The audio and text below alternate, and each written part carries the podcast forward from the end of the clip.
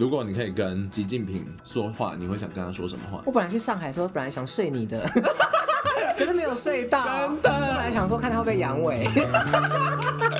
你知道我们那时候去，他还有一个计划，就是说我要先从解放军开始睡上去，睡到习近平。我的求职之路从来没有那么清楚过，先睡这个，再睡那个，最后睡到习近平。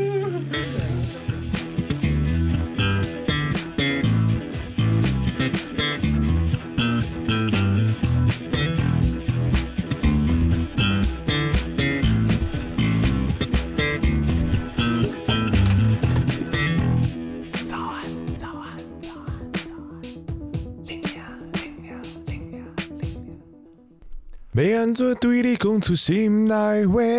没错，你们刚才是不是听到一个很美妙的歌声？这首歌呢，其实就是来自我们去年的金曲歌王 Leo Wang。那 Leo Wang 的公司呢，也就是颜社，应该就是台湾最大的饶舌音乐厂牌。在这个疫情，你知道席卷全球，所以大家很多人都没办法去现场看表演。这时候颜社推出了一个超酷的活动，叫做颜社主场秀。那这个活动呢，就是迪拉，就是颜。社的创办人，他把他两个最喜欢的场域，就是练团室跟厨房，做一个结合的线上演唱会。那这个秀呢，从八月二十六号到九月十六号，每周三的晚上八点会首播。错过的朋友也不用担心，因为他都可以在十月底以前重复观看。那卡司的部分，大家最 care，这四组表演者，我个人都非常爱。第一组是非常非常有才华的夜猫组，春燕跟 Leo Wang。所组成的一个团体，同时春燕跟 Leo Wang 他们都各自有自己的单场秀，在今天播出的时间九月二号，今天晚上八点也会有春燕的表演，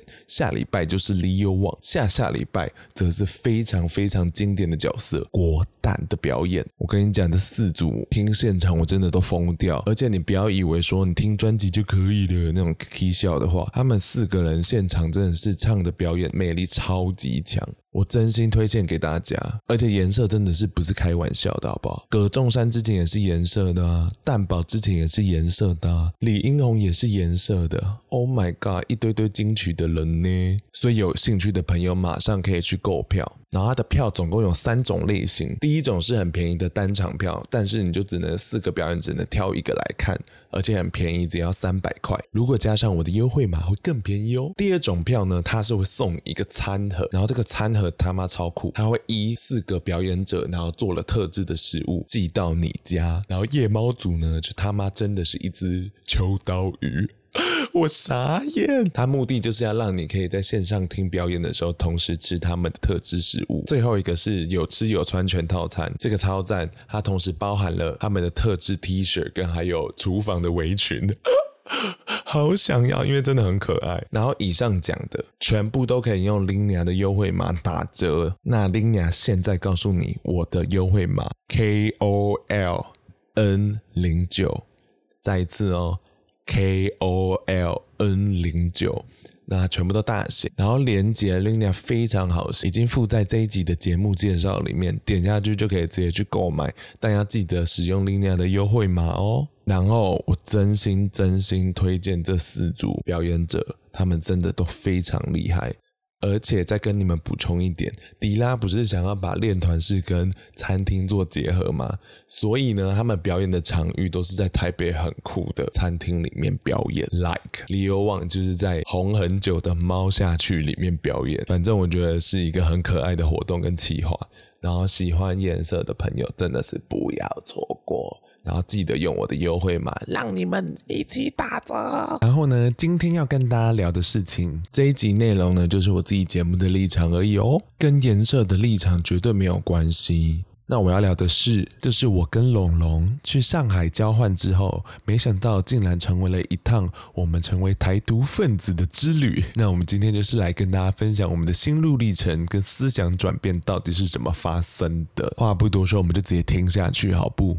不管多努力，都会骂声干，何不舔共说声中共赞？那早安，欢迎来到最新一集的早安 Linea。听到我刚的 slogan，应该就知道说我们想要讨论的骂中国。到底要骂几集？其实我们这一集主题呢，主要是要聊说我们去完中国后，我们的思想有什么改变跟启蒙。我们的来宾甚至去完中国后，还加入了时代力量，这两者之间是有关系的吗？那我们后面会跟大家解释。这一集呢，很适合给那些好奇西进去中国的人，或者说正在中国的人，或者说想要知道台湾人到底怎么想的一些中国人，不代表所有的台湾人，就是你们也知道很多台湾人是很甜。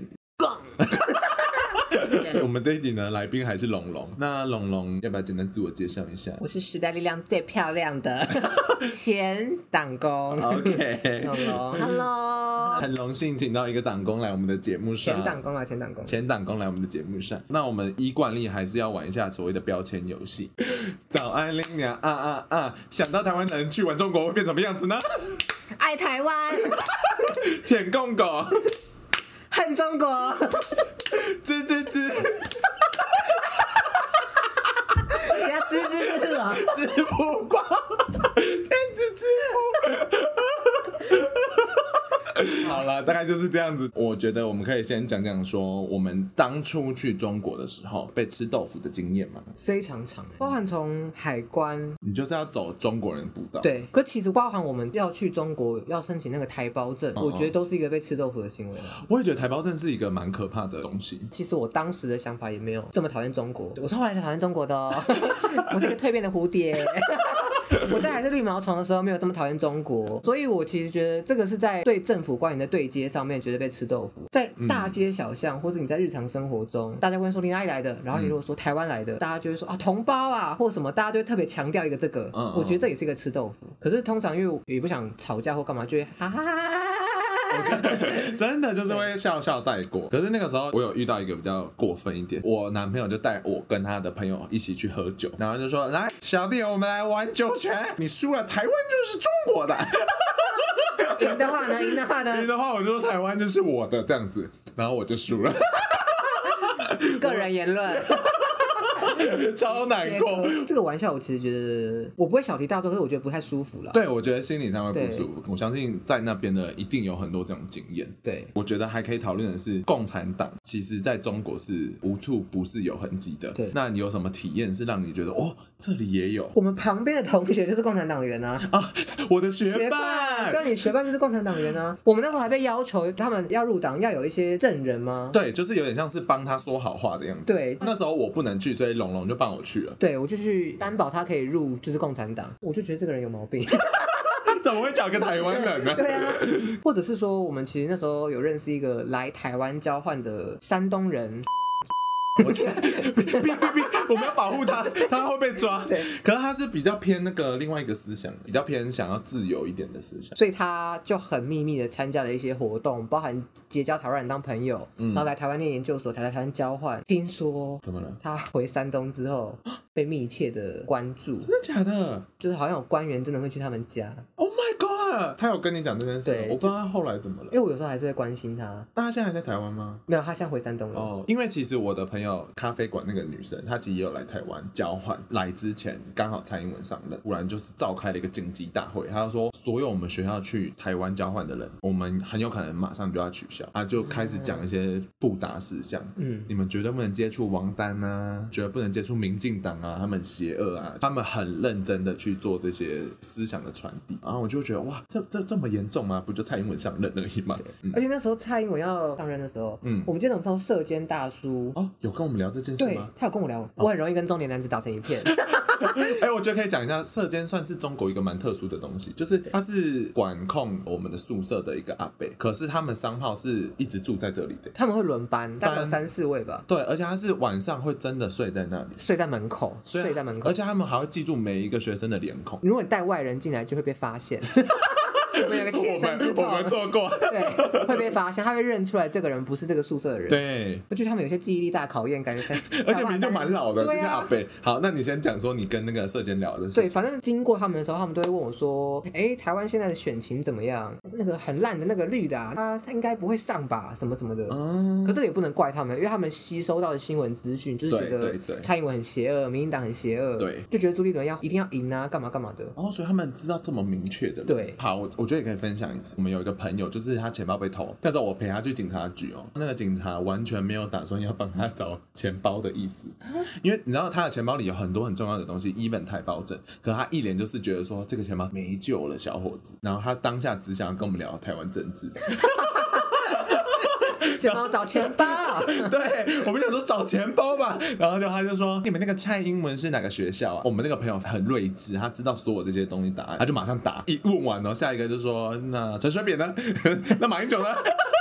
把他当什么知乎吗？对，把他当知乎，然后还不帮我们找钱包。可是我觉得他们会问我们的心态，也是因为他们吸收到某一个很片面的资讯，他们可能想要求证。哦，有可能，有可能。对，因为我不觉得这这些人问的问法有很恶意。对对，嗯嗯嗯嗯，他们其实是把他们的所知道的先搬出来跟你讲。然后想知道呢是对还是不对？可我觉得这个媒体，我我下个阶段比较想讨论，想讨论是说共产党在我们生活中有做的事情。我觉得有一个我自己很不喜欢，嗯，就他们的网站，如果你要注册，一定都要手机号码。手机号码其实全部都是绑了你的身份，对，所以等于说你所有的网站都是实名制的，对。然后这件事让我很有点不舒服，因为等于说政府完全知道说我在哪个网站上做什么事情。我我个人的信仰，其实我我未来蛮想要在台湾推，我是谁？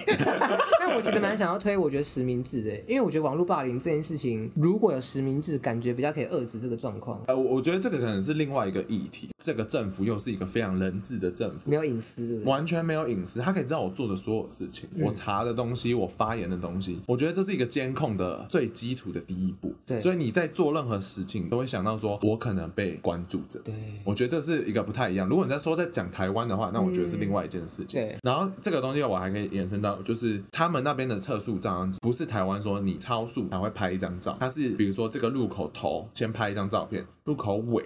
拍一张照片，就如果你时间比较短的话，那你就是超速了。可是这个东西我会觉得很可怕。对，就等于说你其实都会知道我在哪里。那个时候我只是第一个想法有这样子，到后来你就发现说监视器的那个人脸辨识是办得到的。对，那这时候他就真的会知道说你开车到哪里，无所不在都是被监视着的。我也没办法信任共产制度的这个政府，集权就是很容易会有这种很人治的状况。我觉得有一次我很有趣，是我喝酒的时候，然后我就遇到一个武警，他就可能。喝嗨了，他也喝了吗？你也喝了，他也喝了。对，大家都喝了，然后他就知道我是台湾人。然后因为那时候我刚好在跟另外一个媒体人在聊别的事情，那个是等一下想跟大家讨论的。那个武警就来掺一脚，他就说：“哎、欸，我跟你说，他就有点兴奋，我不知道为什么。他说：你知道你们台湾人的那个在我们这边的档案都比我们这边的官员还要厚哎。然后我想说什么意思？嚣张哎，开心哎。对，然后我就觉得好可怕，我就觉得常常有被监控的感觉。我都觉得我被中天监控啊。对啊，可是我觉得这个就衍生到说，他们整个国家对隐私权其实是比较不在乎的。我觉得他们自己的人民好像也没有很在乎这件事。可是会不会就是因为这种生活环境，他们没有办法抗抗拒它，所以就导致说他们就不在乎这件事？有可能，或者他们根本没有这个隐私权的概念。也有可能。有中国人吗？告诉我你们隐私权的概念。好，就留言给我们哦，说不定你们有啊。就我们这边片面支持，爽啦。满分十分，你有几分的概念？呃，有一个我觉得也很有趣，因为我们两个其实是读媒体的。那你在那边你会有感受到说中国媒体是被操控？因为我个人是个非常爱台湾的漂亮男子。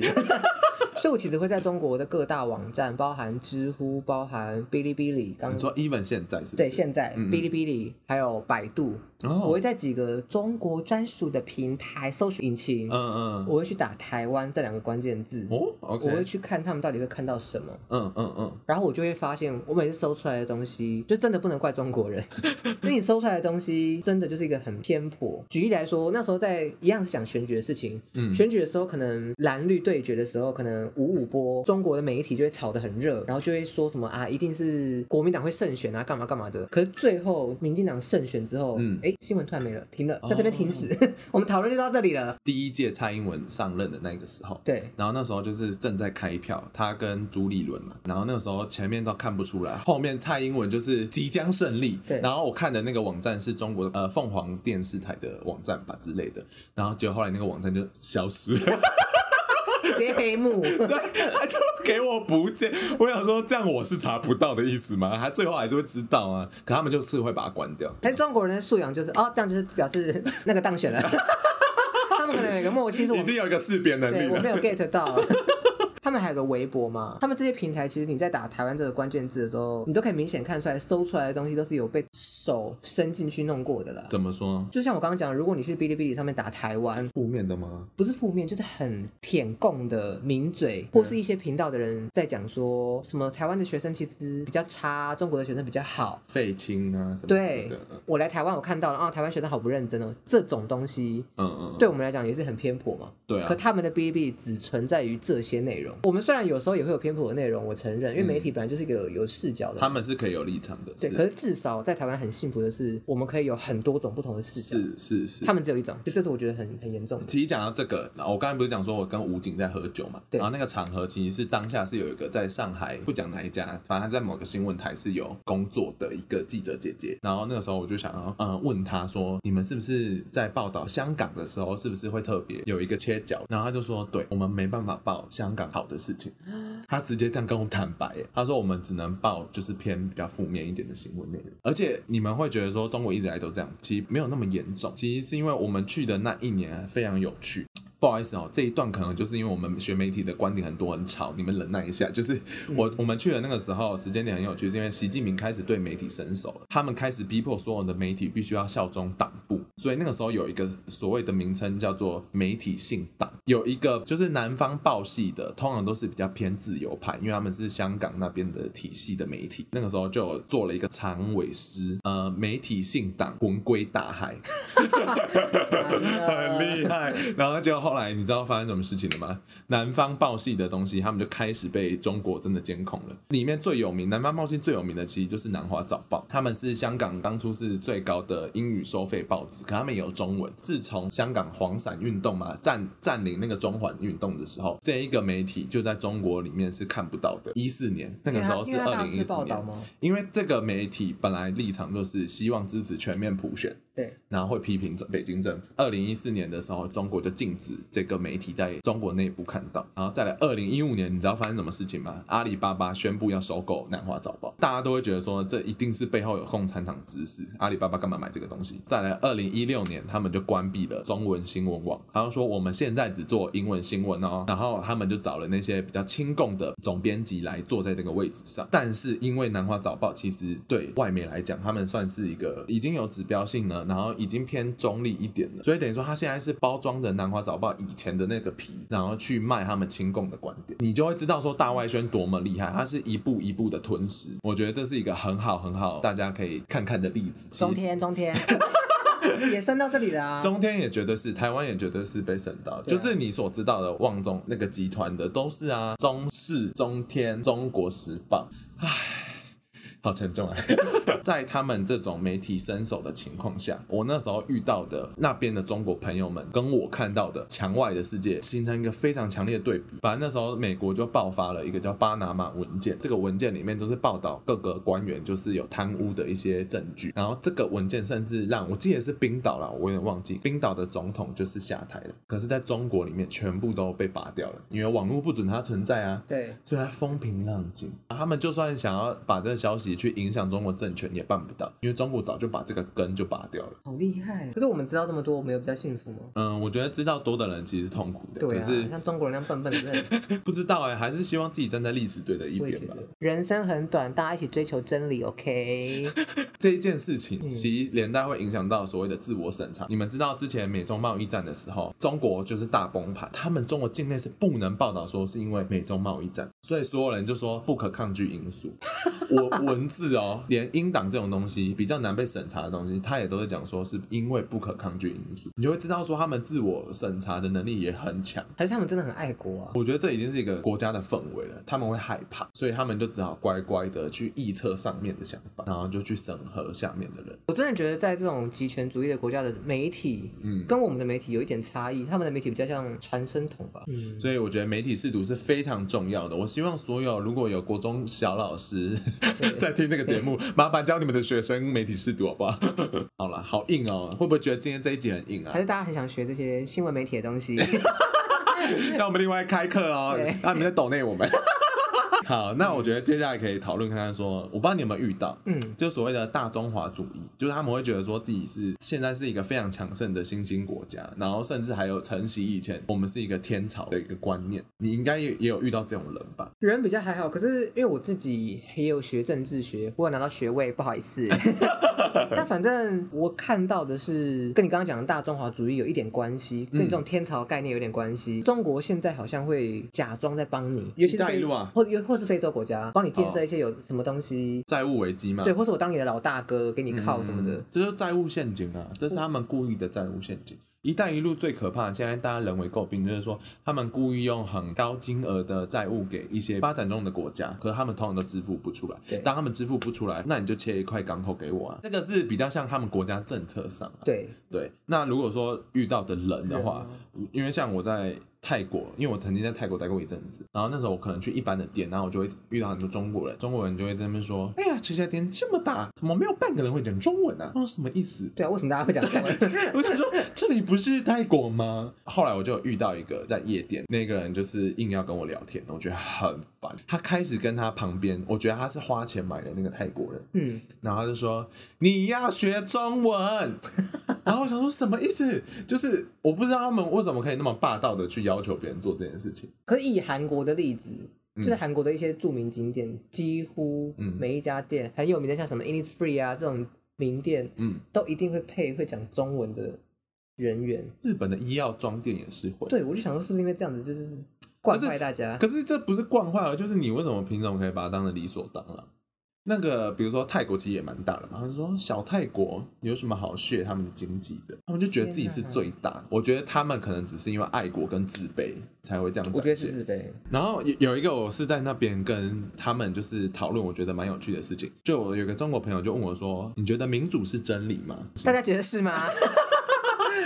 其实民主是真理吗？这个问题我觉得还在探索当中。但是一个国家的人民，或是一个国家哪一个制度比较好，好是一个重点，可重点是比较。我们刚刚从一些监控，从一些媒体的伸手，这是大家想过的生活吗？我觉得不是，也不是我想要生而为人的自由是被束缚住的。嗯，所以我觉得在这两种制度的比较上，我觉得我 prefer 选民主。可是就是我们在那边不是常常会看到他们路上会贴标语，对，马祖也有。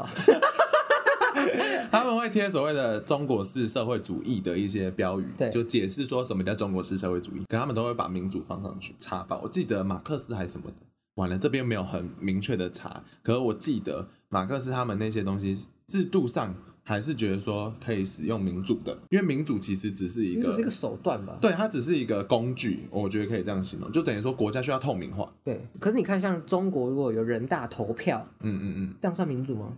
我觉得他们的包装就是这样啊。对，可这就是中国厉害的地方。他就说我们是用中国式民主、中国式社会主义。对，我们有投票啊，只是都是配好的。对，所以我觉得差异上并不是说具体上是没有有没有投票这件事情。嗯，我们刚刚已经讲了嘛，他们有投票，可是假投票嘛。那我先不管这个手段怎么样，重点跟我们要谈的是我们向往的民主的真谛展现在哪里？我们可以自由的发挥我们的声音，自由的发挥我们的思想，嗯嗯去探索所有未知，但是我们想要探触的知识跟境界，以人民为主的角度。去思考的话，的这个民主的价值是什么？我觉得是这个层面。我觉得这个有，然后我自己觉得民主一个很核心的事情叫透明化。你要把很多事情是还权给人民的，对，像是数据是不是可以归还给人民的？因为我们之后要推所谓的数位身份证，那个别人在讨论说爱沙尼亚是怎么处理这件事情。嗯、那他们的公民其实是有权利说，我可以上网选择说哪些资讯我不想要公开，所以等于说他们是有权利去决定说政府到底可不可以去阅读我某。方面的资讯的啊，我就觉得这个就是有归于人民的权利上，嗯，或者说像这一次前阵子我们有个罢海，其实这个也是民主很重要的展现。其实是跟刚刚丽娘讲的一样，就是人民我真的可以有能力去改变决策者的意志跟行为，对，而不是他来控制，而是是我们来决定跟他讲说怎么，我希望你怎么做。可是我觉得像中国式的中国式民主，人民代表投票好了，它这个手段。嗯但人民代表怎么选出来的？这个过程是问号，就像讲不透明，就像台湾以前的那个、国大代表，国大代表，国大代表。对，所以他是个问号，他就不是民，所以我不管他是中国式还是什么事，但他其实就不符合民主的真谛。对啊，你就反正讲真的，你们就只是包装好看而已了。可是如果反过来，你再回到刚刚的问题，民主是真理吗？嗯，就可是就像我刚刚讲的，我觉得说不定不知道的人比较幸福。是我，可我觉得我们讨论这些都有点杞人忧天。可是对我而言，我会相信说这个过程是我想要追求的。那如果我们都愿意接受，那我们就好好往这个方向走，不要破坏。如果中途会牺牲一些人，像你们。就不好意思了，我们一起努力，好不好？加油！希望你们听得下去。刚才那段很冷，对不对？总不是牺牺牲我吧？完了，我觉得刚才讲的太拢了。那我们可以讲一下，说我们去完中国后怎么看待台湾？制作的 shit 夫，该那个美妙的歌曲又是夜猫组的歌曲。如果觉得很好听，马上去买颜色的票，购票链接就在节目资讯里面哦。好啦，那就回到我们的中场休息时间。今天呢，一样来感谢大家的回馈语。然后一开始我想要感谢的回馈是上个礼拜我去无所事事谈我自己原生家庭的故事，然后结果没想到得到蛮多人很认真跟我回馈，我真的是非常感谢大家愿意跟我分享你们自己的故事跟情绪，那我觉得很感动，因为这就是我想要分享我自己故事的原因，因为我觉得自己过去一直困在就是原生家庭的诅咒里面也好，就是一直否定自己的过程其实是很可怕的，所以如果我的故事可以帮帮助大家减少自己否定自己的过程，或者是说可以重新去思考自己与家庭之间的关系，那我自己都会觉得，那我至少可以骗骗自己，受的苦好像有点意义，就是很感谢大家。然后如果还没有听的朋友，真的可以去听。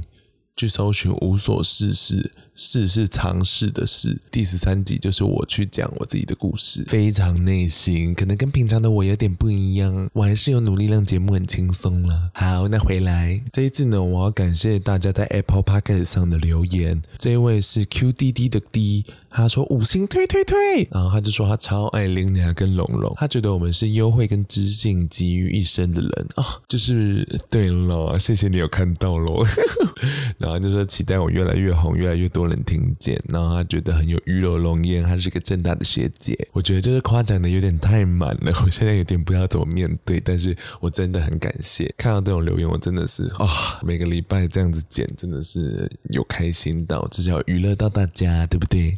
然后另外一位呢，是一位海外的朋友，他说：“老娘来吧。”他说：“不懂为什么会有人给我一颗星，他觉得在年轻的 Podcast 里面。”原来我算年轻的吗？谢谢。他说拎娘算是很有内容，有趣又幽默，不愧是正大的。好了好了，不用一直在讲我们的母校。哎，但是其实我必须要讲，其实我的母校对我的思想培养是真的很有帮助的，所以我其实真的很感谢正大这个环境。我没有说老师，我说环境。就正大里面的学生，其实大家都很机掰。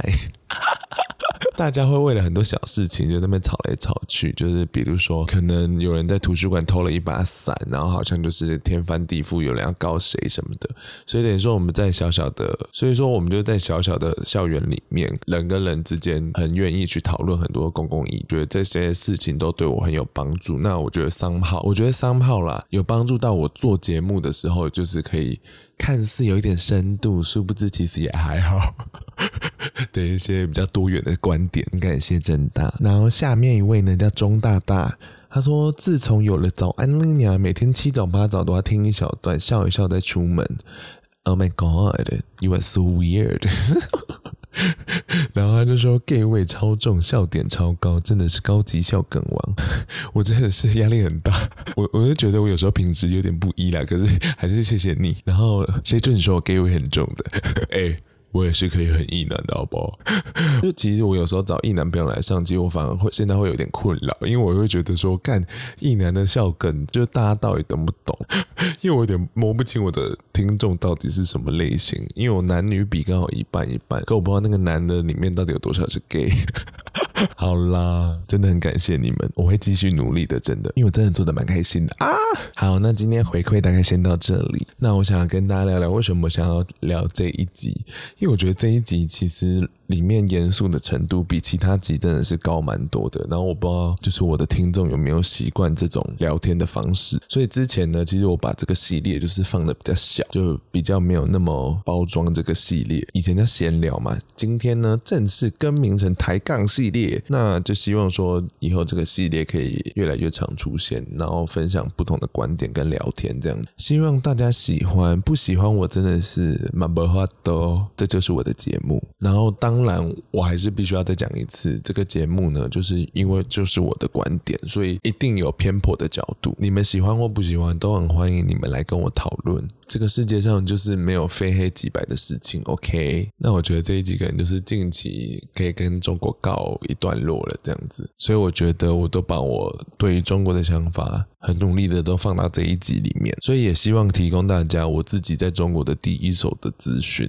然后最后就想说，中国可以伟大，可就是他们自己走到今天这一步，我也没办法。好，台湾加油！那接下来就继续听下去，从中国回来台湾之后，怎么重新看待台湾的，以及为什么龙龙最后竟然加入了现在已经这样子的时代力量了，他已经离开了啦。那我们就继续听下去喽。可以讲一下，说我们去完中国后怎么看待台湾？你怎么看待呢？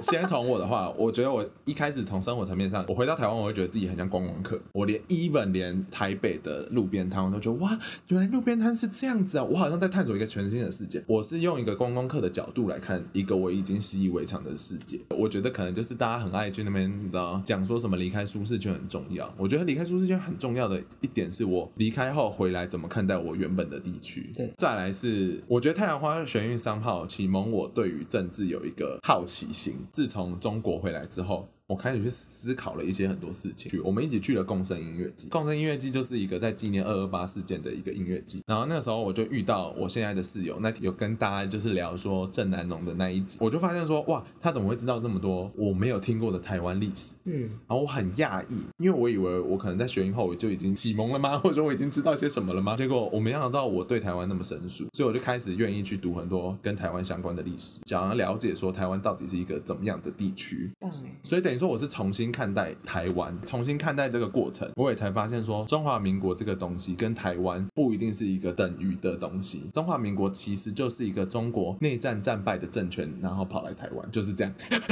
然后这是我体悟的过程，因为我以前其实不会去想要花时间想这么多这种事情啊。我想说，那你呢？因为其实我在去上海之前，对，其实我大学以前。虽然我有念政治系的学位，但我其实对于啊，算两岸嘛？两国两岸，反正这议题是其实算蛮冷漠的。而且我的想法跟像刚刚林娘这样的同辈的人的想法有差异的原因，是因为我其实一直觉得，嗯，我觉得中国很好啊，他好像经济很好，他也愿意帮助我们。可是为什么我们要一直好像凶他？对啊，拍亲情是什么意思？对，所以我当时是真的觉得，说不定我们有机会可以一家亲，当好朋友，或者好兄弟姐妹，然后一起赚大钱。对，可是我真的去了之后。也让我很切身的感受是，我绝对不想要成为中国人。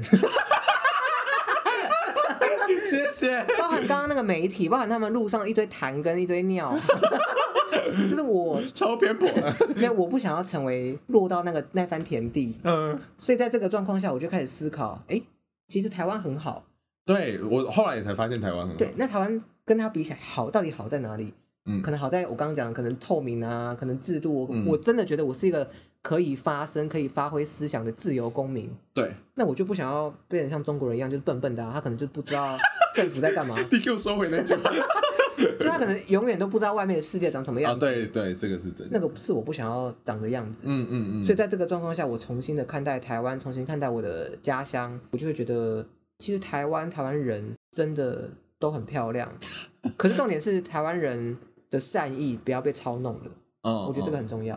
然后我我还想补充一点是。我觉得我从那里回来后，我可以更平等的看待台湾，因为我觉得我们以前都会对台湾是非常自卑的，我们就会觉得说我们就是一个小国家怎么样的。可是尤其是到这次疫情后，你不觉得说发现台湾其实可以跟国际上很多国家是平起平坐的，打爆他们？对啊，我们是打爆他们的，这是一个事实嘛。而且我们可以想说，我们为什么一定要就觉得别的国家比较好？我觉得我们以前太常就是一直去看我们不好的地方。其实当初就是觉得好像没有看到台湾好的价值，嗯，然后才想要跑出去。对，大家都觉得北京、美国。上海很好，所以才想去看看，看了之后才会真正觉得我们很好。我以前的脸脸书文是会说，我好想离开这座岛之类的，就很想逃离。去一趟回来就发现，哎、台湾其实有非常多很好、很值得我们珍惜的地方。那接下来问的问题就是说，你后来去时代力量，跟你去中国到底这件事情是不是有关系的？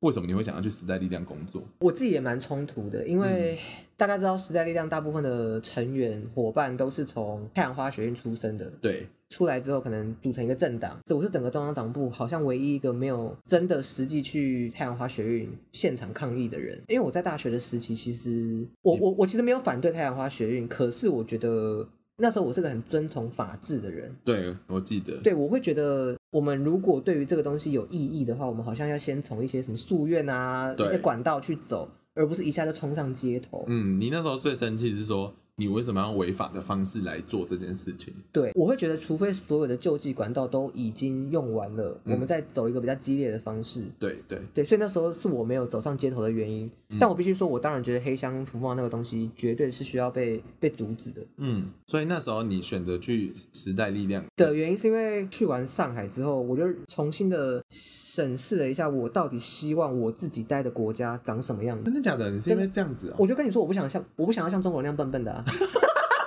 就叫你把笨笨收回了，蠢蠢的，呆呆的，井底之蛙之类都还比这个好，就不想要像我们这样呆萌呆萌的。好，然后我就开始认真的想，好，我觉得我很漂亮，我又是知识分子，我觉得在台湾我有可以发挥的地方，那我到底希望，嗯，台湾长成什么样子？Oh my god，OK，所以我就开始描绘我脑海中的台湾。然后当时我就把我描描绘中，我会认为每个人都应该要可以发声，每个人都要可以力有力量。那当时的时代力量就处于这个嘛，他就觉得青年也可以发声，青年也可以有力量。对对，所以我就选择加入了时代力量。搞啊，原来是真的有影响的。其实我以为是没有影响，是有影响的。而且其实你在加入时代力量之后，当然就会看到更多中国在外交上欺负台湾的地方。哦，这个是我以前没有特别注意到的。老师要不要举个例？经济上啊，或者我们就会被限缩，不能参加很多会议，对经济的会议。嗯嗯。嗯，这个我以前比较少看到，或看到之后也会觉得，嗯，政府这应该政府自己要处理啊，政府应该突破那个僵局吧。好像真的是这样哎，嗯，就以前我们没有想到中国的身手有这么广阔，后来发现到我们之所以在国际上这么不正常，一个是我们政权的，我们政权其实还算中国。嗯，这是第一个问题啊。第二个是中国真的干预非常多，这也是我后来回来也才认真去看待这件事情。没想到中国对我们影响那么大，对，建造两个台独分子。谢谢习近平，谢谢上海。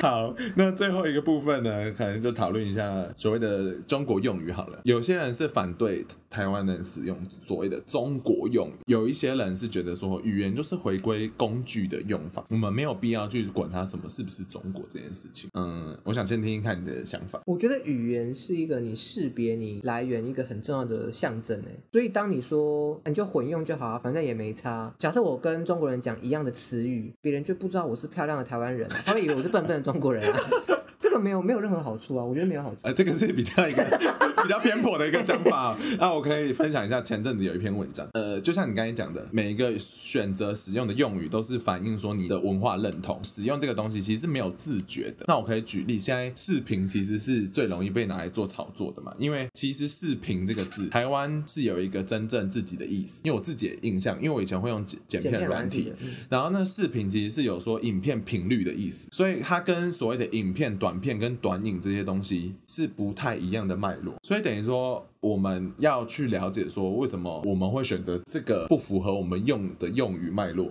这是有点怪的。可是应该说，我其实也蛮常发现综艺节目，嗯，像罗志祥之类的，就是会常常去中国的艺人，对，他们有时候会把一些中国的用词带到综艺节目上面，对。我就会觉得这样会有一个潜移默化的效果，说不定年轻世代的人已经不觉得他，他们绝对不 care。我讲错真的，对，嗯，只有我们那么无聊才会去讲讨论这件事情。然后我就觉得说，如果你是有自觉的人，我觉得是可以去多做这件事情的。但是为什么这件事情会发生？我觉得我们可以好好去思考，说我们对文字工作者都没有好好善待他们。对，因为文字多工作者他们没有时间、没有能量去好好产出我们台湾脉络的新文字跟观点，嗯，所以我们只好一直拿中国他们一直大量产出。的东西拿来使用嘛，在这个情况下，那我们是不是就没有办法去创造一个台湾脉络的一个内容跟观点跟养分？我觉得另外一个要怪的是抖音啦。抖音要负一半的责任。对，好，我一直讲一些很无聊的话，大家是听不下去。我觉得大家需要吸收这些。好，我觉得可以举一个例子，你们一定会觉得说，为什么要讨论这个东西？可我觉得语言的操控是很危险。那我可以举一个例子，叫做海参崴。我相信大家在历史课本上都有看过海参崴这个地名。海参崴是那个老人与海那个吗？那是海明威。是分，我是中国人，笨笨的。是是中国东北海港，它是一个海港，可它不是中国的东西了。知道，它现在是俄罗斯的东西。然后它现在其实是有个名称叫做很难念，弗拉迪沃斯托克，它是有这个名称的。然后它是在一八六零年的时候，清朝就割给俄罗斯。然后当初他们把它割过去的时候，俄罗斯就重新命名它了嘛。所以那时候中国他们其实就沿用了刚刚讲的 弗拉迪布拉布拉布拉那个名称。嗯，可是到某一个时期的时候，中国开始把这个名称改过来了，它变成海参崴挂号弗拉迪布拉布拉布拉，后来就只剩下海参崴了。为什么？你就会想说为什么？然后后来如果你去网络上查，你就会发现网络上都会写说海参崴自古以来都是中国不可割的一个地方。你会发现说原来这个东西思想是可以从一个名称跟用语上去做操控的。我觉得很吓人，因为这个案例其实是我们也会用海参崴这个字，对，然后我们从来没有想过原来这个东西背后可能是有个国家机器试图要去洗我们的脑。嗯，大家在用用语上是，你知道，就是最好可以小心一点。虽然这样好像听起来很累，但是你知道，就是要慢慢培养一些敏感度。小学学好就好了。好，那最后，如果你可以跟习近平说话，你会想跟他说什么话？我本来去上海的时候，本来想睡你的，可是没有睡到。真的，我本来想说看他会不会阳痿。你知道我们那时候去，他还有一个计划，就是说我要先从解放军开始睡上去，睡到习近平。我的求职之路从来没有那么清楚过，先睡这个，再睡那个，最后睡到习近平。对，我最后没有睡到习近平，就觉得有点可惜。好可惜啊！那最后你现在想跟他讲什么？习近平啊，我有空欢迎你来台湾玩，你可以来找我，我可以看你们阳痿。好，那最后如果对广大，我相信如果这一集真的有中国人愿意听完这一集的话，那你有没有什么想对他说的话？我叫。请不要找错人。我帮你哔哔哔，我帮你哔哔哔。对中国人想说的话哦，我希望不管你们是开心还是不开心，井底之蛙跟笼中之鸟，反正就是一个悲剧嘛。我觉得你们应该试图的从那个状况中挣脱出来，不要当个笨笨中国人，加油，拜拜。哎、欸，我也是想讲一样的话。嗯、我觉得你都愿意听到这里，就代表说你 maybe 是一个觉醒的中国人。那我想要对你说的是，我知道你很孤单、很寂寞，你没有办法改变所有的人。可是我相信你继续必须要去做改变。虽然我们整个影片的过程中可能就是一个比较轻松的态度，但是我们其实都是对于中国的制度跟他的政府，嗯，嗯是有很大的存疑。而且我我相信中国的人民都是受害者，是，所以绝对不是在说中国人民笨笨的什么的。虽然我蛮想要指你们，因为你们的默认，所以才会让他今天这样子成立。可是你们也是受害者，你可能你们同时也是一个共犯结构的人。我希望你们要了解这件事情。那我本身在公益界，所以我也希望可以帮到你们啊，你们这些弱势者。思想弱势吗？对，你们这思想弱势，这个词很好哎，要写起来。哦，完了，我们真的都会剪剧。好了，思想弱势加油。我们会不会出征啊？好啦，那就赶快结束好了。那就大家晚安喽。希望在中国的朋友们都还可以开开心心活着。对，晚安，拜拜。好可怕。